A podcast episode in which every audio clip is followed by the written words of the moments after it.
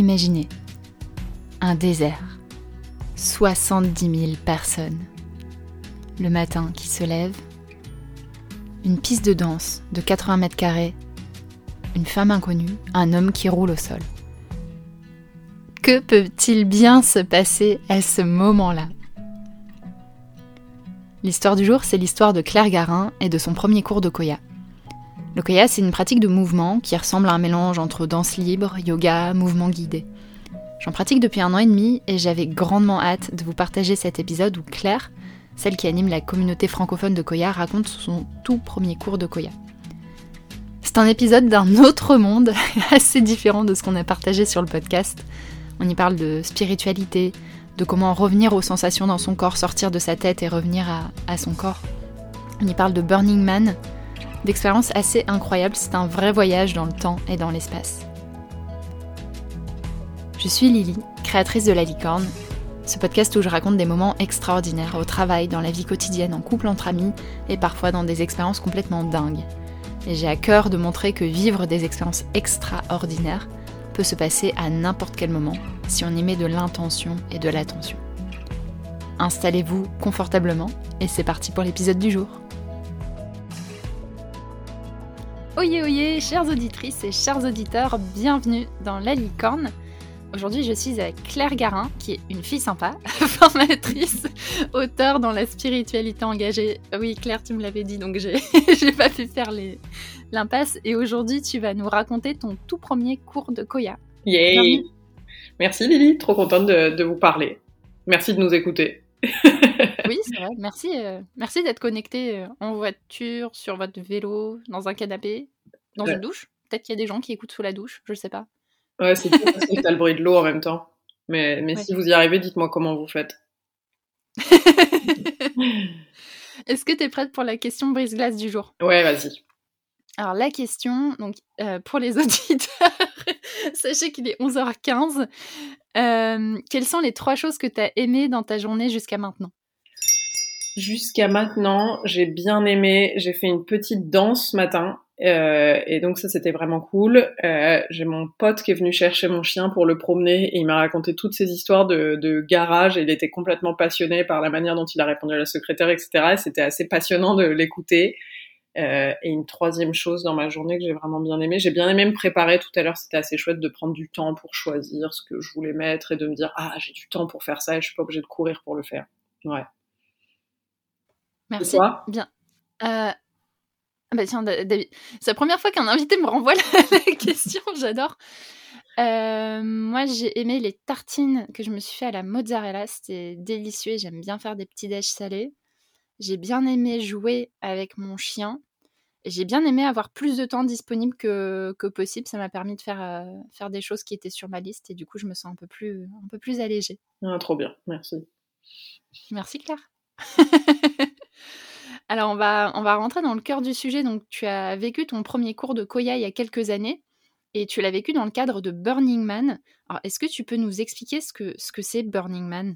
Si tant est que ce soit explicable, je vais faire de mon mieux. Burning Man, c'est un événement. On pourrait l'apparenter à un festival, mais eux se, se défendent d'être un festival. Donc c'est un événement participatif où se regroupent aujourd'hui à peu près 70 000 personnes pour créer une vision d'un monde différent. Donc c'est basé sur euh, dix principes. J'énoncerai pas les dix principes parce qu'on est là sinon encore dans trois jours. Mais grosso modo, ça va être basé beaucoup sur de la réciprocité, du don, le fait de ne laisser aucune trace, de s'exprimer euh, dans son plein potentiel. Et donc c'est vraiment un endroit où chacun participe. Il n'y a pas des gens qui organisent et des gens qui viennent en tant que spectateurs, et où chacun va créer et va donner le meilleur de soi-même pour créer une vision qu'il a jamais créée. Donc il y a beaucoup ce qu'on appelle des art cars. Ça va être, si vous tapez sur internet, ça va être ces espèces de d'avions qui se baladent dans le désert. Euh, le festival a lieu dans le désert, l'événement a lieu dans le désert. Euh, les gens vont créer tout un tas d'expériences. Moi, je suis dans un camp, on est regroupé dans un camp avec plusieurs de mes amis où on offre du café aux gens le matin. On leur offre du café, des pâtisseries, etc. Euh, il va y avoir des gens qui vont offrir euh, des pistes de danse, il y a des gens qui vont offrir des, des ateliers. Euh, une fois, j'ai offert du koya là-bas. On peut offrir tout et n'importe quoi. Il y a les expériences les plus incroyables au monde et tout ça dans un contexte où chacun va faire les efforts pour être la meilleure version de soi-même. Et ça demande pas beaucoup d'efforts quand tout le monde autour de soi les fait. Donc effort est pas vraiment le bon mot, mais en tout cas c'est un lieu très très magique. Si je devais le décrire de ma perspective, c'est l'endroit qui me redonne confiance dans le fait qu'on peut créer euh, un monde euh, complètement différent. Moi qui suis plutôt collapso, c'est peu dire quand je dis que cet endroit-là me redonne l'espoir, c'est que quand je vois pendant 10 jours 70 000 personnes qui réussissent à fonctionner complètement autrement en communauté, en étant à la fois eux-mêmes, en respectant leurs besoins individuels et en créant quelque chose de plus grand, je me dis alors si on peut faire ça à 70 000 pendant 10 jours, on peut l'étendre à 90 000 pendant 15 jours, puis à 120 000 pendant 3 semaines, etc., etc., jusqu'à ce que le monde entier soit dedans. Et comme c'est une expérience longue, alors ça permet vraiment de l'ancrer dans son corps, pas juste comme euh, un truc qu'on a fait un jour, mais vraiment comme quelque chose qui est impossible. Voilà. Merci, ça donne un tout autre point de vue. Euh, en tout cas pour moi qui ai jamais, tu vois, j'ai jamais fait Burning Man, j'ai pas mal de copains qui y sont allés, mais ce que j'en ai surtout vu, c'est des, bah, photos magnifiques, en fait, des installations, de, de l'art, énormément de créativité, mais j'avais pas saisi le, hmm, on va dire, la, pensée derrière et la construction d'un autre monde. Merci, ça me donne un, autre point de vue. Mmh, avec plaisir. Ouais, moi, c'est vraiment ce, ce, qui me touche le plus. Mais effectivement, l'art y contribue, l'investissement mmh. de chacun y contribue euh, à sa manière. Mmh. Et donc, à ce moment-là, tu as vécu ton premier cours de Koya. Je te laisse nous raconter euh, bah, ce, que, ce qui s'est passé tout simplement. Ouais. Alors c'était la deuxième fois que j'allais à Burning Man en l'occurrence, donc je vais reprendre un tout petit peu avant. Mon premier Burning Man, j'avais eu l'intuition très forte qu'il fallait que j'y retourne, alors que dans ma tête je me disais ouais c'était cher, c'était sympa, mais quand même je vais pas faire ça tous les ans. Euh, mais mon intuition avait été tellement forte que j'avais décidé de la suivre. Donc ça on parle de septembre 2015. Hop, j'avance dans le temps, juillet 2016 j'ai une rupture euh, amoureuse d'une histoire dans laquelle j'ai énormément cru, mais qui s'arrête vraiment d'un coup, comme comme si on tombait euh, d'une échelle. Où, tu vois ce genre de rupture où t'as as la gorge coupée, où t'es comme, je l'avais pas du tout vu venir. Et donc juillet 2015, seule sur ma dans ma salle de bain sur le carrelage, je pleure toutes les larmes de mon corps en essayant de demander à l'univers euh, quel est le sens de ce truc complètement insensé. Et je fais cette espèce de prière. J'étais pas un moment dans ma vie où vraiment je faisais des prières, mais en disant à l'univers, si vraiment il y a quelque chose qui existe, il faut que vous me montriez ce qu'est l'amour. Parce que là, ça, ça fonctionne pas pour moi. Je continuerai pas euh, cette vie-là si, euh, si mon cœur est brisé comme ça de manière répétée. Donc, je fais cette prière en juillet de 2016. Et dans mon cœur, je ressens genre, euh, donne-nous un peu de temps, laisse-nous au moins jusqu'à Burning Man. donc j'étais comme, ok, je vais faire de mon mieux pour survivre jusqu'à Burning Man. et donc, Burning Man étant fin août, j'arrive, euh, j'arrive fin août euh, sur le sur l'événement. Là se passe énormément de choses et notamment des rencontres amoureuses, des rencontres amicales complètement complètement folles, etc. Et dans les premiers jours, je suis tellement bousculée, je vis tellement d'événements forts en trois ou quatre jours que un matin, tôt le matin à 7 heures, je me dis, wow, là, je, je sais pas si ce que je suis en train de faire, je suis vraiment en train de le faire depuis un endroit où je suis ancrée et si je vais pas le regretter à la fin de la semaine. Donc peut-être que c'est le moment pour moi de prendre un moment seul pour aller me recentrer et retrouver un peu euh, le, le, le, cœur de ce que je veux faire de cette expérience. Et donc je prends le petit livret d'expérience de Burning Man, un livret avec les différents ateliers qu'on peut faire. Et là, je vois une méditation qui a lieu quelque part. Donc euh, je prends mon vélo, je me rends à cette méditation et je la trouve pas.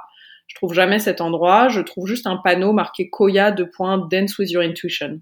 Et donc, comme je te disais, l'intuition, c'était vraiment un moteur très très fort pour moi, au point que cette année-là, j'avais fait imprimer des petits bracelets avec marqué Intuition is your superpower. L'intuition est votre super pouvoir, parce que c'était vraiment mon mantra, et donc c'était un des cadeaux que je donnais à Burning Man quand une expérience m'avait touché ou une personne m'avait touché. Et donc je me dis bon, je sais pas ce que c'est que le koya, mais je sais que l'intuition c'est mon credo de cette année, donc je vais considérer que c'est mon signe pour aller faire ça. Et je me retrouve donc à 9h du matin, le soleil se lève à Burning Man dans le désert, les gens sont en train de revenir de soirée ou de se lever de leur petit déjeuner, on voit des personnes passer à vélo, mais c'est plutôt le moment calme à Burning Man. Et euh, je me retrouve sur cette grande piste de danse avec euh, en face de moi une femme avec des cartes d'oracle autour d'elle et à côté de nous un homme qui roule sur le sol on peut présumer qu'il est peut-être sous acide. et donc je m'assois en face de cette femme. Je pense que j'avais sans doute les yeux de l'emoji tout rond, tu sais, genre qu'est-ce qu'il est en train de se passer? Je ne sais pas où on va.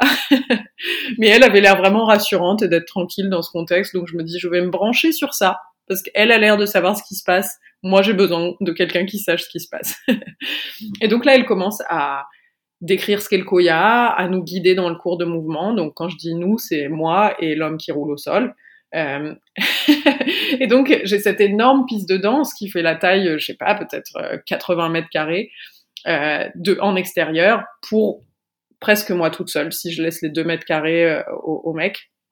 Et donc je commence à danser et moi j'ai toujours fait beaucoup de danse. La danse ça a toujours été quelque chose dans lequel je me retrouvais facilement. Mais là il se passe quelque chose dans mon corps qui est une inversion euh, complète du paradigme, c'est-à-dire qu'au lieu que ce soit ma tête qui pense les mouvements que mon corps va faire, mon corps se met à danser tout seul et c'est comme si ma tête l'observe. Et donc j'ai l'impression de vivre cette, un moment de, de pure connexion avec l'univers et d'être euh, la marionnette de l'univers, mais dans le meilleur sens du, terme, et d'avoir quelque chose qui rentre à l'intérieur de moi, qui est comme euh, comme si d'un coup j'avais accès à une partie de moi au centre de moi auquel j'ai jamais eu accès, avant, et tout autour de moi, tout devient hyper lumineux. C'est comme si toute la vie, jusque-là, avait été dans des couleurs pastel, mais j'avais pas idée qu'il y avait une autre gamme de couleurs. Et d'un coup on me dit paf le rideau tombe regarde en fait c'était bright light. Et donc je, le, j'imagine que le mot qu'on pourrait mettre aujourd'hui sur ça c'est ouverture spirituelle c'est sans doute le, le, terme qui correspond mais dans mon corps ce que ça fait c'est vraiment cette sensation qu'il y a quelque chose qui s'ouvre et que j'aimerais dire un nouveau chapitre de ma vie s'ouvre mais la vraie sensation dans mon corps c'était que ma vie démarrait à ce moment-là en fait, vraiment, dans mon corps, j'ai eu la clarté de me dire, tout ce que j'ai vécu avant, c'était une forme d'intro. La vraie vie démarre aujourd'hui, ici et maintenant. Et je commence à avoir des visions. Et j'ai notamment des visions de moi qui enseigne le Koya, sachant que je sais pas ce que c'est à ce moment-là, de moi qui forme des professeurs de Koya, de moi qui fait des interviews à propos du Koya. Et là, dans ma tête, je me dis, non mais ça va ma fille, l'ego, tu te relâches cinq minutes. et donc je balaye ces visions du revers de la main en me disant mais qu'est-ce que tu es en train de te raconter comme histoire? Juste profite du moment. Euh, mais donc ces visions étaient suffisamment notables pour qu'en tout cas il en reste quand même quelque chose. Et donc à la fin de ce moment, je vais voir euh, la, personne qui enseigne, elle s'appelle Sarah, et donc je vais pour lui remettre mon fameux bracelet pour lui offrir ça parce que j'ai reçu une expérience tellement forte, j'ai envie de pouvoir euh, lui donner quelque chose. Et avant que j'ai le temps de lui offrir, elle arrive avec une baguette magique dans la main, elle me dit tiens c'est mon cadeau de Burning Man, j'ai vraiment envie de te l'offrir parce que j'ai vécu un moment vraiment intense, et ce cadeau c'est un rappel que l'intuition est ton super pouvoir. Et donc moi j'ouvre ma main et donc sur mon bracelet est écrit la même chose et on se regarde à ce moment-là, on se met toutes les deux à pleurer, on se serre dans nos bras et je je le dis toujours comme ça et c'est vrai, je jure que s'il y avait pu y avoir un éclair dans le ciel, il y en aurait eu un. Bon, il y en a pas eu en l'occurrence, mais c'est vraiment la sensation qui, qui, qui a eu dans mon corps à ce moment-là de me dire wow, je tiens quelque chose. il y a quelque chose ici et ça m'est confirmé par l'univers d'une manière extrêmement claire. Donc voilà euh, le moment exact de ce premier cours de Koya. Donc, on parle de moments extraordinaires dans ce podcast. Je pense qu'on est vraiment pile dedans. Il y a de l'extra dans tous les, tous les sens du terme. C'est ça. Et euh, tu as gardé le lien avec la prof? Oui, euh, je l'ai souvent écrit euh, pour euh, la remercier de ça. Donc, le, pour donner le contexte, je suis ensuite devenue professeure de Koya, en l'occurrence une des premières euh, en France. J'ai développé la communauté de Koya et je suis devenue formatrice des professeurs de Koya et j'ai écrit un livre sur le Koya, etc. donc, pour donner le contexte, les visions se sont révélées vraies. Alors, avec beaucoup de travail. Hein. Je voudrais pas dire que c'est juste apparu par la grâce de Dieu, mais en tout cas avec aussi euh, beaucoup de magie. Et donc du coup régulièrement, quand je passais des pas importants, je lui envoyais un texto en lui disant merci encore d'avoir donné ce cours, malgré le fait qu'il y avait que moi et ce mec qui roulait au sol. Merci d'avoir ressenti qu'il fallait le faire parce que tu as créé la communauté de Koya. Euh, euh, malgré toi. Euh, et donc même récemment, je lui ai demandé si elle, si euh, souhaiterait être mon mentor et elle, a des gros problèmes de santé en ce moment, donc elle, m'a dit oh, merci beaucoup de cette demande, mais je pourrais pas y accéder pour des raisons de santé. Donc, oui, je suis toujours en lien avec elle. Et à quel point est-ce que, tu vois, le fait que vous ayez été deux, que tu aies été la seule participante, à quel point est-ce que ça a joué, toi, dans ton, dans ton expérience? Je pense que si on avait été plus, à mon avis, mon expérience aurait potentiellement été la même. Euh, mais par contre, la synchronicité de la, de la connexion a été évidemment très forte, mais je pense qu'elle aurait sans doute eu lieu quand même, même s'il y avait eu d'autres personnes qui, qui étaient venues. Donc, euh, je pense pas que le fait d'avoir été que deux a été un moteur. Par contre, je pense que le fait que elle a été qui elle était et qu'elle ait créé cet espace-là était évidemment une grosse part de mon expérience, sachant que j'ai découvert après qu'elle était l'actrice d'une série que j'adorais quand j'étais enfant en plus. Donc j'avais, c'est comme s'il y avait une part de moi qui la connaissait déjà. Donc c'était, c'était une synchronicité assez importante. Mais euh, euh, mon lien avec elle est fort, mais s'il y avait eu d'autres personnes, je pense que ça n'aurait pas empêché ce lien-là. Il y, a quelque chose que tu dis qui me, qui enfin m'intrigue plus que ça m'intéresse, c'est euh, tu dis qu'elle a été qui elle était, tu vois, pour moi, dans, la facilitation, quand on crée des événements, quand on anime des événements, il peut y avoir une posture qui se rajoute à, qui, à qui on est au, fond de nous. Est-ce que tu peux nous expliquer ce que tu entends par, par ça? Mmh, Je ne sais pas si je vais répondre exactement à la question, mais je vais répondre à ce, qui est, ce que je ressens que, qui est le plus important. C'est que c'est une personne qui est extrêmement connectée à la magie et qui laisse les choses passer à travers elle, tout en, en acceptant vraiment au mieux qui elle est, la beauté de qui elle est, les, les, la densité de qui elle est, le chaos, etc. Et donc, en acceptant tout ça à l'intérieur d'elle et en laissant passer un énorme flot de l'univers, ça m'a permis, moi, de me remémorer ces mêmes parts à l'intérieur de moi. De à la fois accepter que je sois complètement pleine de toutes ces choses et en même temps que je puisse aussi être un, en anglais on dirait conduit, euh, un, gros cannelloni pour que l'univers passe à travers moi. Euh, donc c'est en ça où je dirais qu'elle a activé euh, cette partie de, moi parce qu'elle a modélisé ça. En fait, elle a modélisé qu'on on pouvait vraiment être soi-même avec toutes ces tous ces pics et ces et ces lows et en même temps être clairement euh, plus grand que soi-même aussi pour pour soutenir d'autres. Est-ce que tu peux nous expliquer comment ça se passe un peu un cours de, Koya? Parce que dans un cours de Koya, il y a justement plusieurs parties où on va explorer les parties euh, qu'on adore de nous et les parties qui sont peut-être moins confortables ou plus dans, l'ombre. Ouais, un cours de Koya, ça a une arche, donc c'est un mélange entre de la danse libre, du yoga et des mouvements qu'on va appeler sensuels ou sensoriels. Et ça a une arche qui va nous permettre de rentrer de plus en plus à l'intérieur de nous et de lire le monde à travers nos sensations pour beaucoup d'entre nous, on lit le monde à travers nos pensées. C'est la façon numéro un dont on opère en Occident. Et donc là, c'est vraiment une expérience pour dire qu'est-ce qui se passe si je lis le monde à travers les sensations de mon corps. Et donc le, le Koya va nous guider à respirer un peu plus, à revenir à notre propre rythme, à écouter notre cœur, à écouter notre bassin, à se reconnecter à ce qui est plus grand, à se connecter aussi aux parts plus inconfortables, tu le nommais, qu'on peut appeler l'ombre de nous-mêmes, à leur faire de la place, à leur donner une voix, et avec une forme de médecine aussi qui va dire comment est-ce que le mouvement peut être une manière d'écouter tout ça et aussi de transformer ce qui doit l'être. Donc on va aussi avoir des parties très fun, on va se secouer, on va bouger tous ensemble dans des formes de chorégraphie un peu rigolotes, avec vraiment cette idée de voir qu'est-ce qui se passe quand on se reconnecte euh, à nos sens, en fait, à ce que notre peau dit, à ce que notre cœur dit, etc. Merci. Est-ce qu'il y a autre chose avant qu'on chemine sur la conclusion que tu aimerais partager sur ce moment-là? Je pense que ce moment-là, on peut l'avoir de plein d'autres manières que en allant au fin fond du désert du Nevada, en prenant un cours euh, un matin. Je pense qu'à l'évidence, ce genre de moment arrive quand on est prêt à relâcher quelque chose de très fort, qu'on est prêt à s'abandonner au flot de l'univers et qu'on est prêt à recevoir un peu les bénédictions qui sont là. Euh, du coup, je pense que c'est vraiment ça que, qui, est, notable pour moi. Et ce que je voudrais dire pour revenir sur mon intro du début, c'est que moi, j'attendais un peu l'amour sous la forme d'un grand brin euh, qui habiterait dans mon quartier.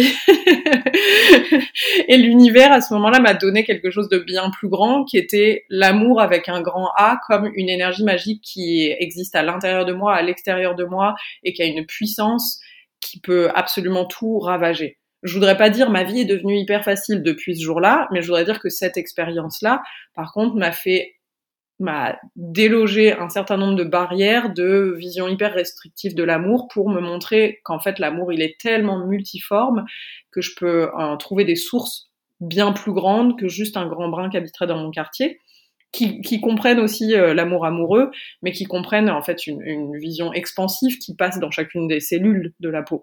Donc euh, donc du coup je, je, ce moment-là était la réponse à mes prières et donc la chose que je voudrais dire c'est faites attention à vos prières parce qu'il y a de grandes chances qu'elles soient répondues, mais pas forcément sous la forme que vous espérez. merci, pour, euh, merci pour ça. Et, Et ça me parle, ça me parle bien. J'ai vécu des moments moins différents, euh, ben, particuliers, mais Mmh. ça me parle bien. Mmh.